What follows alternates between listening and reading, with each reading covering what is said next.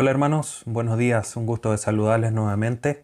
Hoy día es un día especial, vamos a comenzar una nueva serie con respecto a la carta de Pablo a Tito, así que antes de comenzar le quiero invitar que incline su rostro, vamos a orar a nuestro Dios para que nos dirija el día de hoy y a lo largo de toda esta serie que comenzamos eh, en esta mañana. Padre Santo, te agradecemos Dios amado en esta hermosa mañana que tú nos das, donde podemos gozar de todos tus beneficios, la bendición de tener un día más de vida, de salud, de poder congregarnos a, través de estos medios virtuales. Te agradecemos por toda tu bondad, por toda tu misericordia, pidiéndote Dios eterno que tu nombre sea glorificado en esta mañana a través de este estudio, de esta nueva serie además que comenzamos, que sea de mucha bendición el estudio de la carta de Pablo a Tito, obviamente inspirada por ti, redargúyenos, instruyenos a través del estudio expositivo consecutivo de esta carta y que también, Señor, sea transformada nuestra vida. Queremos glorificarte cada día más, así que dirígenos, Dios amado, a lo largo de, de todo este estudio. Te agradecemos, Padre Santo, abre nuestro entendimiento, ilumínanos a través de tu Espíritu Santo y que toda esta enseñanza sea para la gloria de tu nombre también. Te agradecemos, Padre Santo, a través de tu Hijo Jesús. Amén. Bien, hermanos, hoy, como decía al inicio, es un día especial pero además de ser un día especial porque comenzamos una nueva enseñanza, es un día especial porque va a ser una enseñanza de carácter especial. Es una enseñanza introductoria a la carta a Tito y vamos a ver algunos temas importantes sobre la carta para poner las bases sobre las cuales vamos a ir desarrollando posteriormente el estudio de esta carta a Tito. Eh, dicho de otra manera, lo que vamos a hacer hoy día es vamos a ver el contexto general de la carta, algunos puntos importantes que ya vamos a ver para poder de manera posterior comprender de una manera más exacta el mensaje que Pablo le está mandando a Tito eh, para que establezca y cumpla el propósito que queda establecido ahí claramente en la carta. Así es que, eh, como les digo, va a ser una, enseñanza de carácter especial, quizás menos, en eh, medio, menos de carácter de meditación, sino que va a ser un poco más instructiva, casi más como una clase. Pero obviamente es necesario poner estas, estas bases para poder comprender, como les decía, lo que la carta quiere decir. Y quiero invitarles que abran para iniciar esta serie, que ya vamos a ver cómo se va a titular, eh, Hechos capítulo 27. Llegando al final de la carta de Hechos, vamos ya Pablo ha recorrido todos sus viajes misioneros y en el capítulo 27 comienza a recorrer su cuarto viaje, que es eh, en realidad más que un viaje, es un camino hacia su primer encarcelamiento en Roma. Obviamente se considera como un viaje misionero porque finalmente llega a Roma, allá establece eh, comunicación con otros hermanos, igual proclama el Evangelio, entonces se considera finalmente como su cuarto viaje misionero. Eh, no tan misionero como los tres primeros, donde sí va, se establece en la ciudad abre, abre iglesias, pero obviamente a pesar de que tiene ese carácter distinto, camino a la prisión en este último viaje, en este cuarto viaje, se establece también o se, se cree que es el cuarto viaje misionero. Entonces aquí en Hechos 27 vamos a leer el versículo 7 y 8 como una manera introductoria a nuestro estudio de la carta a Tito. Hechos 27, versículos 7 y 8 dice lo siguiente, navegando muchos días despacio y llegando a duras penas frente a Genido, porque nos impedía el viento, navegamos a Sotavento de Creta, frente a Salmón. Y costeándola con dificultad llegamos a un lugar que llaman Buenos Puertos, cerca del cual estaba la ciudad de Lacea. Este es el primer pasaje donde en el Nuevo Testamento, Testamento donde se menciona la iglesia de Creta. ¿Por qué hago mención de la iglesia de Creta? Porque es donde se encuentra Tito y vemos ahí en el versículo 5 de Tito que le dice, por esta razón te dejé en Creta. Por eso evoluciona este pasaje. Y ya vamos a ver y vamos a estudiar el día de hoy un poquitito con respecto a esta isla. Ahora, para poner un contexto y la importancia de por qué es necesario estudiar esta carta, quiero ah, invitarlo a que meditemos lo siguiente. Hoy día, hoy día no hoy día domingo, sino que en general en esta época, la iglesia está enfrentando un gran desafío. Sin lugar a duda que sí. Y debemos mirar el desafío que tiene la iglesia de hoy a la luz de uno de los principios primordiales que tiene la iglesia, uno de sus objetivos primordiales, es que la iglesia influye en el mundo. Obviamente proclamando la verdad del Evangelio a aquellos que no conocen a Jesucristo. Lamentablemente, a pesar de que este es uno de los objetivos más importantes que tiene la iglesia, vemos que la situación obviamente no es así. Y lamentablemente peor es que la situación es a la inversa. El mundo, la cultura de nuestra época ha influenciado, ha entrado a la iglesia. Y la iglesia cada vez está como más cerrada en sus cuatro paredes. Y no sale hacia afuera. Obviamente esto es en general, no es todas las iglesias, sino que es de alguna manera en general. Entonces, nosotros debemos meditar, queridos hermanos, que la iglesia es una institución divina. Lo hemos estudiado, es algo que estableció Dios. El mismo Jesucristo dice, yo edificaré mi iglesia. Es una, es una construcción, por decirlo así, manteniendo los mismos términos, que ha hecho Jesucristo. Es algo que es, es obra de la mano de Dios a través de Jesucristo y obviamente del Espíritu Santo. Entonces, siendo una institución divina, la iglesia debería estar normada por pensamientos, por normas, por leyes que haya establecido Dios y no por normas o leyes humanas. Y esto puede sonar muy obvio, pero lamentablemente la verdad es que las normas de Dios han sido dejadas de lado, la palabra de Dios ha sido dejada de lado y las iglesias se están conduciendo bajo principios de, crecimiento humano, filosófico, casi en algunos términos también de, de, organizaciones económicas, de grandes empresas, más que como un organismo vivo como es la iglesia, el cuerpo de Cristo. Y eso es la realidad que estamos viviendo hoy día. Insisto, no es lo general, no es todas las iglesias, lo que le sucede esto, pero es la tendencia a que suceda esto en las iglesias. Hay una lucha fuerte en, esta, en relación a este tema. Entonces, teniendo esto como, el escenario el día de hoy, y miramos a las escrituras, vemos que esta realidad que nosotros estamos enfrentando hoy día, este desafío que tiene la iglesia hoy, no es algo nuevo. Y esto no es para que nos sentamos aliviados, sino que es para ver que hace dos mil años, un poquitito menos de dos mil años atrás, la iglesia en Creta estaba pasando algo similar. Había una falta de integridad, algo muy similar a lo que falta hoy día. Los creyentes en Creta, de las distintas iglesias en Creta, en las distintas ciudades, pero vamos a hablar de la iglesia en Creta por, eh, para generalizar y comprender este, esta introducción, las personas, los hermanos, por decirlo así, que estaban en Creta, ellos obviamente decían, manifestaban que eran creyentes, que creían en el Señor Jesús, pero su comportamiento no estaba de acuerdo a eso que ellos proclamaban con sus labios.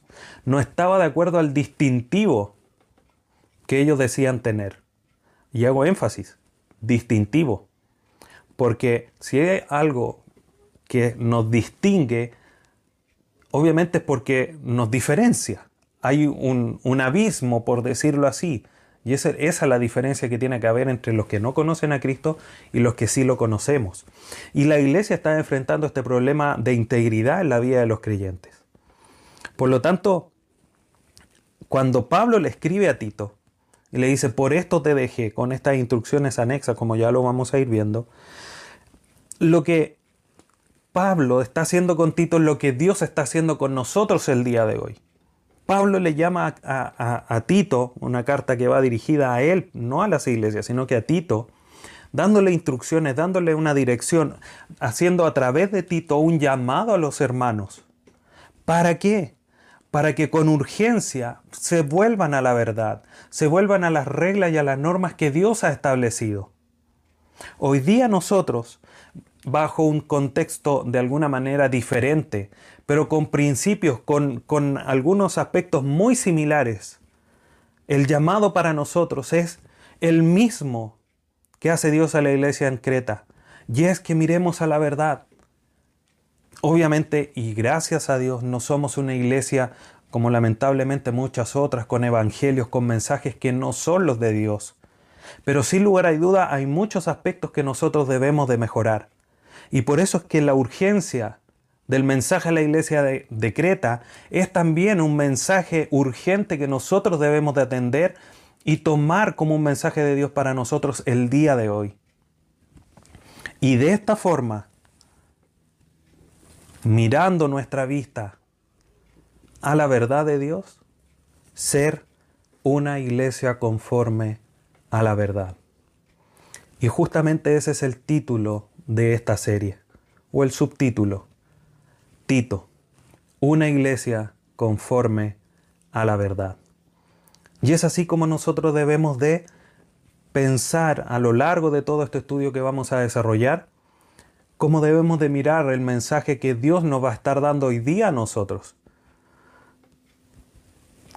Para que conformemos nuestra vida cristiana en la iglesia y también en general, como, una, como hermanos, como una iglesia, entendiendo que la iglesia no es cuando nos reunimos el domingo, sino que todos los días somos parte de la iglesia, nos comportemos, nos guiemos en todo lo que somos, seamos conforme a la verdad. Hoy en particular, queridos hermanos, vamos a ver cinco puntos introductorios a esta carta, obviamente con el propósito de conocer el, el, contexto de la carta y de esa manera poder comprender el mensaje de Dios a la iglesia en Creta y a través de ese mensaje también a nosotros. ¿Cuáles son estos cinco puntos? Vamos a ver algunos puntos sobre, primero, la epístola, la carta, segundo, sobre Creta, la isla, Tercero, sobre a quién iba dirigida, Tito. Cuarto, vamos a ver un bosquejo rápido de la carta. Y cinco, los temas principales. Entonces, de alguna manera, como les decía al inicio, casi una clase de lo que es la carta de Pablo a Tito. Entonces, para comenzar, primer punto, la epístola. Si nosotros nos vamos a, la carta a Tito, dejando atrás la mención que hace ahí Pablo perdón, Lucas en, el viaje de Pablo, ahí Hechos 27, si nosotros nos vamos a Tito, esta carta de Tito tiene solamente tres capítulos, es una carta de cierta manera pequeña, aunque hay otras más pequeñas, más cortas. Esta carta de Tito tiene solamente tres capítulos y tiene la estructura general de todas las cartas. Tiene un saludo introductorio, un cuerpo de la carta y finalmente unos saludos y unas bendiciones finales. Una estructura, como le digo, normal de la, o general de todas las cartas que Pablo escribe. Esta, esta, carta fue escrita aproximadamente entre el año 62 y 64 después de Cristo, donde nos ubica este tiempo en el que fue escrito posterior a todos los hechos que relata el libro de Hechos propiamente tal. Hechos llega aproximadamente algunos años antes del 60, obviamente con el primer viaje al encarcelamiento de Pablo ahí en Roma. Posteriormente, a través de la historia sabemos que Pablo fue puesto en libertad y a través de eso nosotros sabemos que Pablo estuvo en Creta. ¿Por qué sabemos que estuvo en Creta? Porque por algo Pablo tiene la libertad de escribir y decir, por esta causa te dejé en Creta. No dice te envié en Tito 5, 1 capítulo 5. No dice te envié, dice te dejé. Eso nos da a entender obviamente que Pablo estuvo en Creta, pero su, primer, su primera pasada, su primer avistamiento de Creta, y quizás de ahí quedó con esta intención del corazón de estar en, esta isla, fue justamente ahí en Hechos 27, cuando era llevado a Roma para ser encarcelado y pasa a través de, de, Creta antes de, la, de naufragar y llegar a Malta cuando no era ese su destino. Entonces esta es la carta de Tito, aproximadamente en, eso, en ese hecho, en ese tiempo. Por lo tanto, no tenemos mucha información cómo ocurrieron los hechos, cómo es que Pablo desde Roma, una vez que fue liberado, llegó a Creta, si pasó por otra ciudad antes o por otra isla. No, no tenemos el conocimiento exacto. Pero de que sí estuvo en Creta, sí lo estuvo porque la, carta sí nos lo hace entender. La carta de Tito junto con la de primera y segunda carta a Timoteo se conocen estas tres cartas como las cartas pastorales. Obviamente esto es una, un, distintivo, una marca, por decirlo así, que se le pone a estas cartas que no, no es un, título bíblico, pero se le conocen porque son cartas que Pablo escribe a pastores o a delegados eh, apostólicos eh, para que estableciesen las normas y, el ordenamiento en las iglesias, tanto a Tito como a, Timoteo. Entonces se conocen estas, estas tres cartas con esta, con este nombre, las epístolas pastorales. Ahora, el propósito con por qué Pablo escribe esta carta es porque busca dar alguna instrucción adicional a Tito para que cumpliese con el propósito. ¿Cuál es el propósito de la carta?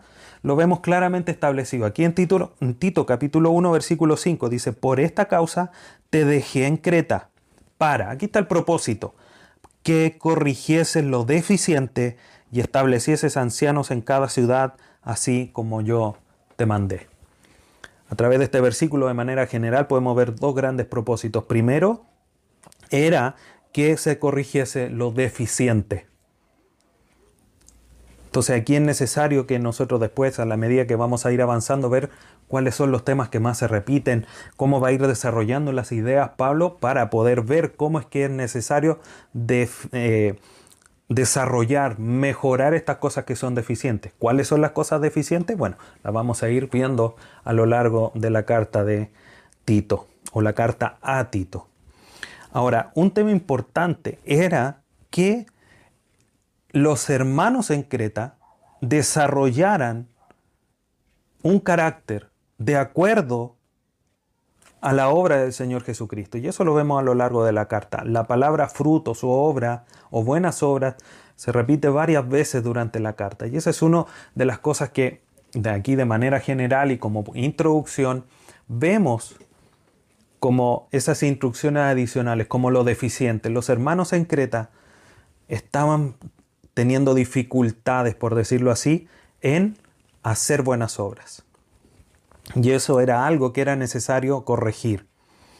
Ahora, se cree que esta carta en particular, la carta de Tito, nace como una respuesta, a, ya sea a una carta o a un informe que Tito le envió a Pablo.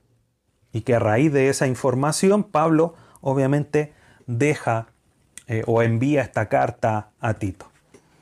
Obviamente no es algo que podemos afirmar, no existe esa carta, tampoco está claramente establecido cómo es que Pablo no, Pablo no le dice a Tito, en respuesta a tu, a tu petición o a tu informe, no lo dice, pero se puede entender eh, que sea así. No necesariamente es así, no podemos ser categóricos, pero la mayoría de los teólogos, digamos, concuerdan que puede ser esa la posibilidad más cercana de por cómo se dio origen a esta carta. En particular, esta carta solo presenta estas instrucciones adicionales. No hay una defensa propia o una explicación profunda de alguna doctrina, a pesar de que sí se habla de la justificación por gracia en el capítulo 2. No hay un desarrollo muy profundo de doctrinas, como sí lo vemos en otras cartas, como en Romano, en Efesios, por ejemplo, donde sí Pablo se, se extiende en la explicación de algunas doctrinas importantes. En este caso no. Pablo le escribe, le escribe a Tito y le da solamente instrucciones generales que para que eh, Tito tuviese en cuenta para corregir lo deficiente en las iglesias en Creta. Ahora, esto nos lleva de alguna manera a pensar ya, a, a, a poner sobre la mesa la idea de que Pablo tenía tal confianza en Tito, en su conocimiento, en sus convicciones teológicas o en sus convicciones doctrinales, que no le es necesario explicar nada. No le dice, mira, la justificación por esto es la justificación o por esto es necesario buenas obras. Obviamente sí lo explica de cierta manera, pero no es algo muy profundo. ¿Y eso por qué? Porque se entiende que Tito comprende estas verdades. Eh, los teólogos creen que incluso Tito estuvo presente desde eh, el inicio del, antes de los viajes misioneros de Pablo. Eh, ahí en Gálatas capítulo 2 menciona el hecho de que, eh, ahí lo vamos a mencionar más adelante, Tito era un creyente gentil, era griego, y él no, no fue necesario circuncidarse. Y en el contexto se entiende que fue cuando fueron a Jerusalén al concilio, antes de comenzar los viajes misioneros, o ahí en medio de los viajes misioneros de, de Pablo.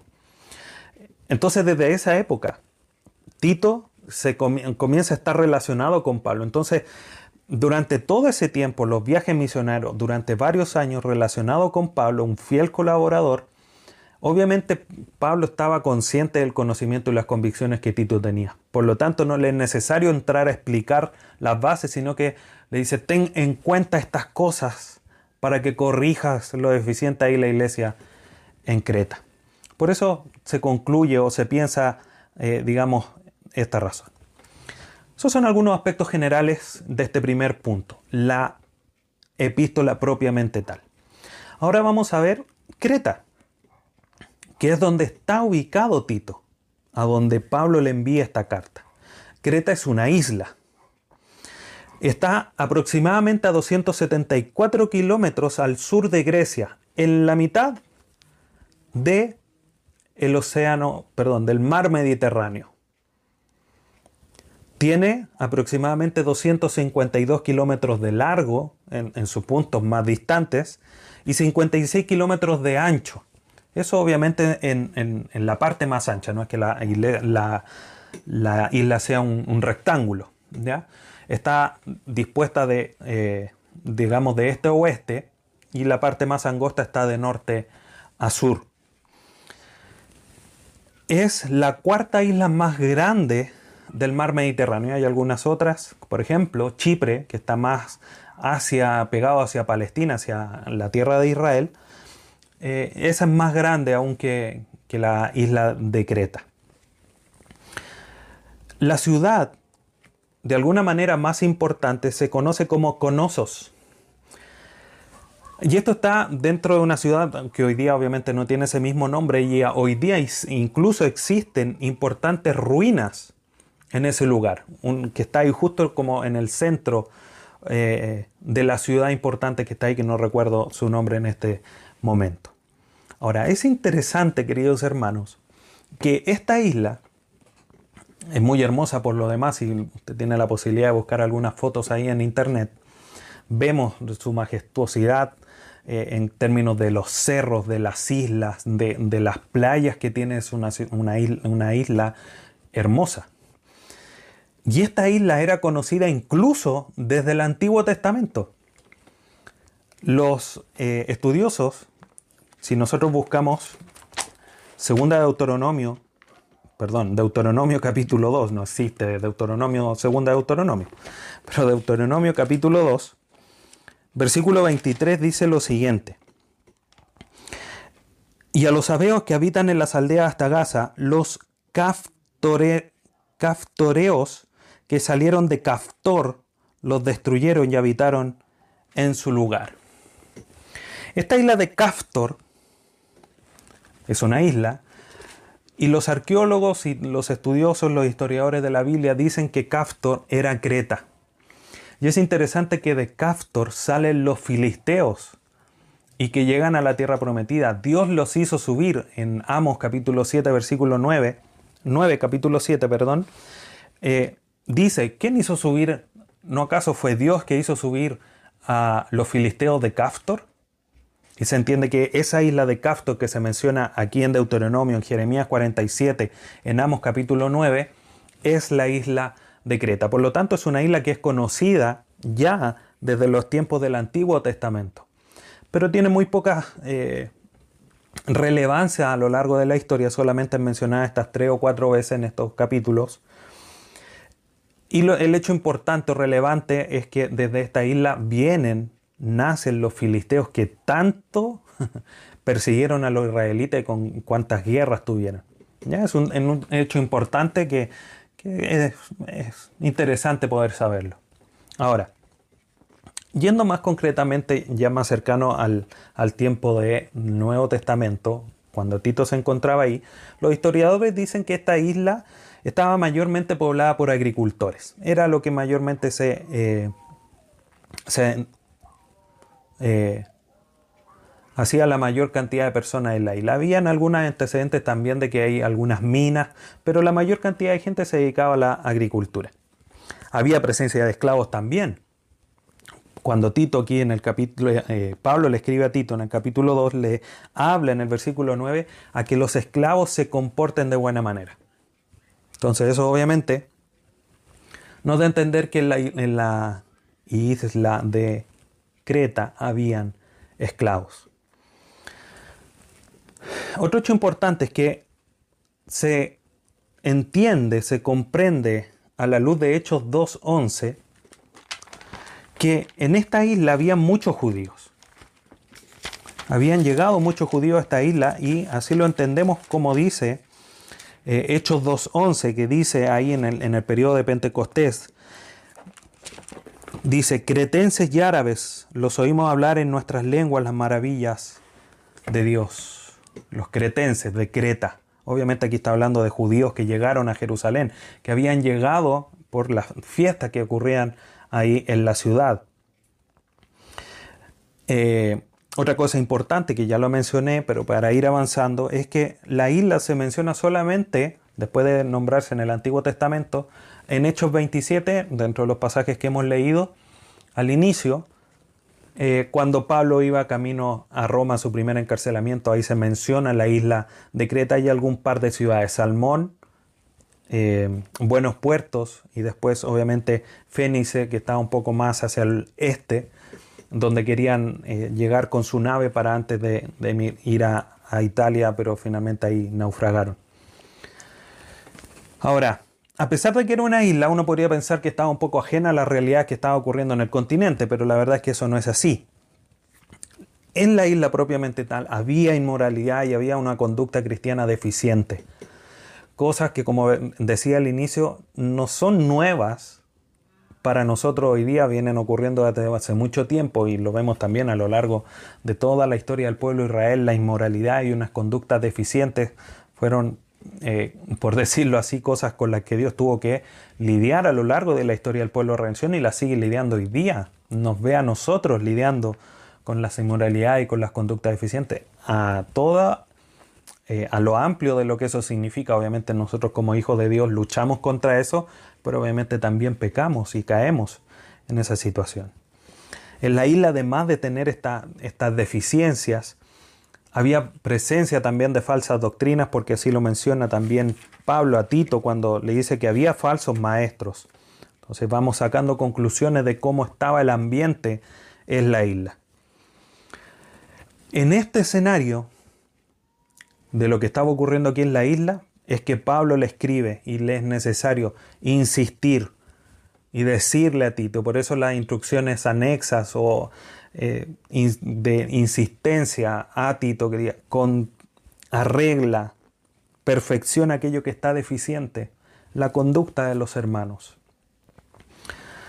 Entonces tenía que haber esta insistencia y obviamente tenía que los hermanos de la isla llevar una vida cristiana consecuente. Entonces hemos visto, queridos hermanos, los primeros dos puntos. La carta la epístola, segundo la isla. Vamos a ver ahora un poquitito a conocer quién era Tito. Tito era un colador de Pablo, sin lugar a duda, por eso Pablo lo deja en Creta con esa confianza. Solamente es nombrado 13 veces en el Nuevo Testamento y nueve de ellas se encuentra en la segunda carta a los Corintios. Y eso es, eh, es, interesante, no tenemos mucha información de Tito, obviamente sí hay cosas que podemos rescatar. Por ejemplo, Tito era un creyente gentil. Si leemos ahí en Gálatas 2, del 1 al 3, dice, después pasado 14 años subí otra vez a Jerusalén con Bernabé, llevando también conmigo a Tito. Pero subí según una revelación y para no correr o haber corrido en vano, expuse en privado a los que tenían cierta reputación el evangelio que predico entre los gentiles. Versículo 3. Mas ni aun Tito, que estaba conmigo con todo y ser griego, fue obligado a circuncidarse. Y ahí obviamente vemos la realidad de que es un creyente gentil, no es judío, sino que es de descendencia griega. Solo por ir nombrando algunos pasajes y ir conociendo un poquitito aquí rápidamente a Tito. Era un amigo llamado ayudante de Pablo. Segunda carta a los Corintios capítulo 2 versículo 13 dice, no tuve reposo en mi espíritu por no haber hallado a mi hermano Tito Así despidiéndome de ellos partí para Macedonia. Y hay otros pasajes, por ejemplo, en, dentro de la misma carta, capítulo 7, versículo 6, versículo 13, donde mencionan esta relación íntima de Pablo con Tito. Fue el mensajero, de hecho, a la iglesia en Corinto. Segunda carta a los Corintios, capítulo 8, versículo 16. Dice, pero gracias a Dios que puso en el corazón de Tito la misma solicitud por vosotros, pues a la verdad recibió la exhortación, pero estando también muy solícito por su propia voluntad, voluntad partió para ir a vosotros.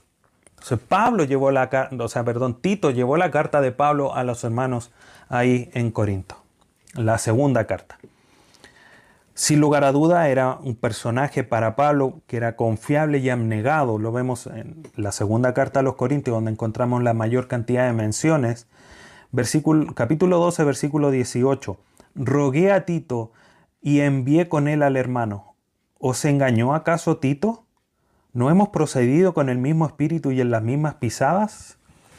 Pues ahí vemos, ¿los engañó? Claro que no los engañó, era alguien que hablaba de verdad, que era alguien confiable y que se manejaba, se guiaba con las mismas características de Pablo, con la abnegación de solamente llevar el, mensaje del Evangelio.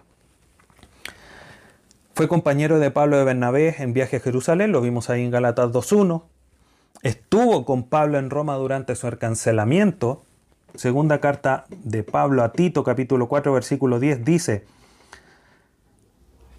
porque Demas me ha desamparado amando este mundo y se ha ido a Tesalónica. Crescente fue a Galacia y Tito a Dalmacia. Eso dando a entender que Tito estaba ahí, que había ido desde Roma a Dalmacia. Dalmacia fue eh, o es, o era, mejor dicho, Dalmacia era eh, o estaba en el sector donde eh, estaba lo que es la antigua o ex Yugoslavia, ahí entre Europa y lo que es Rusia. Todo ese sector Tito también anduvo ministrando en ese lugar. Y Pablo finalmente, eh, después de todos de estos caminos y esto que recorrieron y compartieron juntos, deja a Tito en Creta como un delegado apostólico para nombrar ancianos, pastores, obispos, todos términos intercambiables como ya lo vamos a ir viendo, para que, además de nombrar pastores también o ancianos, corrigiese lo deficiente. Este era Tito, un fiel colaborador, sin lugar a duda, a la luz de, estos títulos o de estas características que nos demuestran las escrituras, era un creyente genuino, por supuesto, y en quien Pablo tenía mucha, mucha confianza. Para ir avanzando y ya acercándonos un poquitito al final en esta clase especial, por decirlo así, vamos con el cuarto punto, un pequeño y rápido bosquejo. Aquí hago un paréntesis, queridos hermanos, un poco instructivo aprovechando esta ocasión. Los bosquejos de las distintas cartas que uno puede mencionar o puede ver en los libros o en Biblia de estudio, obviamente no son bosquejos inspirados por Dios, no son los únicos.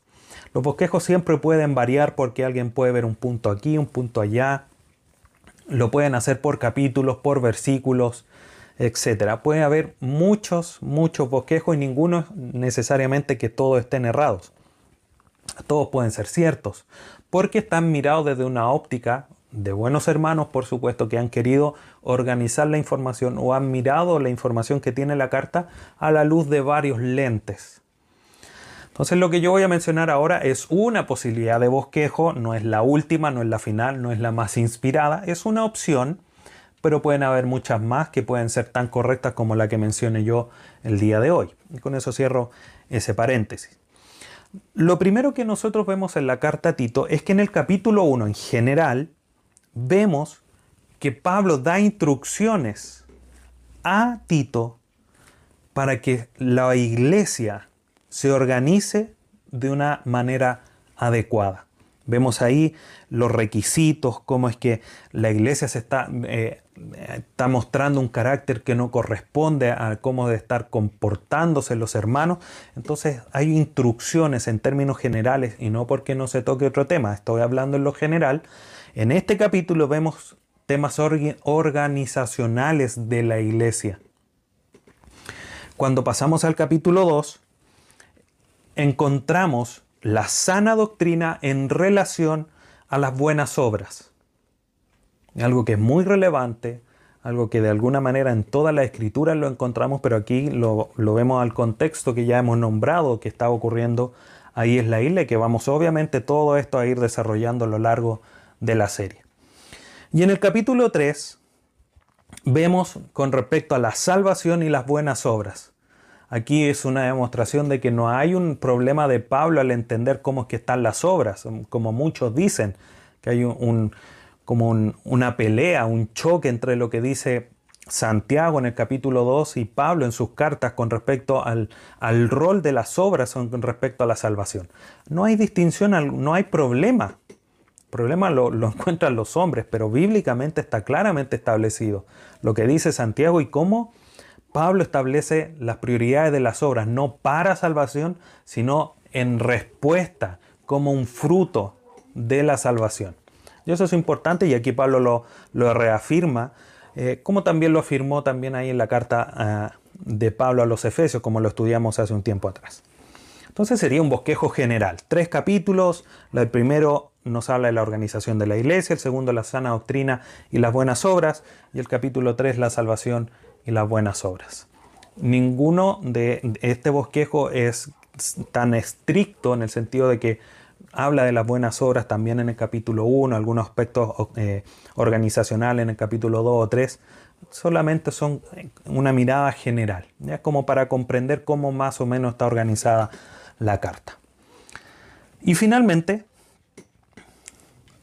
tema número 5, algunos puntos importantes que realza esta epístola. El primero de ellos es el liderazgo. En medio de toda esa decadencia moral que había en la isla que mencioné hace un momento, el comportamiento del liderazgo debe ser irreprochable, irreprensible.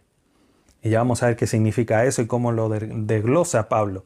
Es en esta carta de Pablo a Tito y la de a la carta a Timoteo, la primera carta, son los únicos dos lugares donde se mencionan los requisitos de los ancianos y obispos, que son lo mismo, y que cómo, cómo es que la conducta de ancianos, de obispos, de pastores, tiene que ir de acorde a la verdad del Evangelio, porque es la conducta de ellos la que puede desacreditar el Evangelio y obviamente lo mismo que ellos proclaman. Entonces tiene que haber una concordancia, no solamente en todos los hermanos, sino que de alguna manera mayor por la responsabilidad que el liderazgo le corresponde.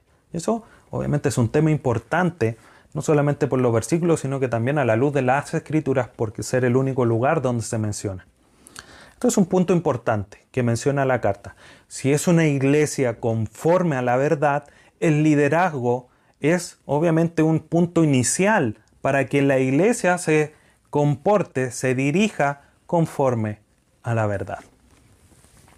Segundo tema importante de la epístola es la vida íntegra.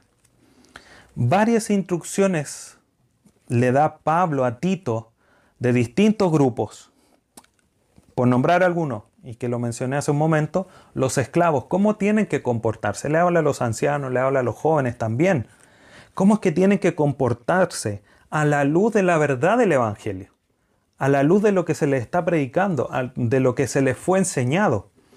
Entonces, todos los creyentes, todos ellos, tienen que ir a buenas obras tienen que ir a producir buenos frutos.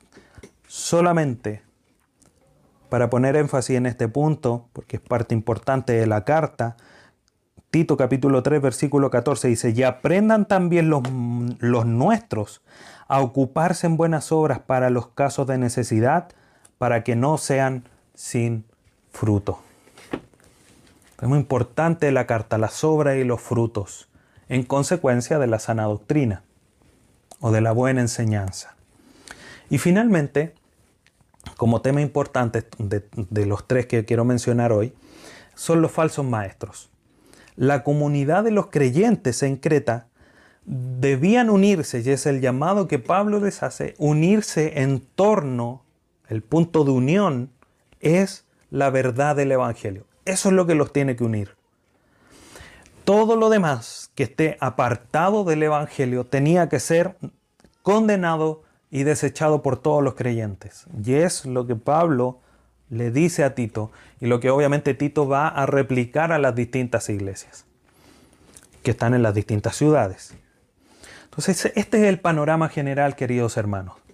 Conocimos a la epístola, que habla de manera general cuándo fue escrita, más o menos cómo se ubica en la línea de tiempo. Conocimos también a, la, a la isla de Creta, que es donde está Tito, donde fue dejado por Pablo. Conocimos a nuestro querido Tito, a quien le vamos a tomar mucho cariño a lo largo de esta serie. Conocimos un poquitito el tema del bosquejo general de la carta y estos temas principales como último punto, conociendo todo el contexto.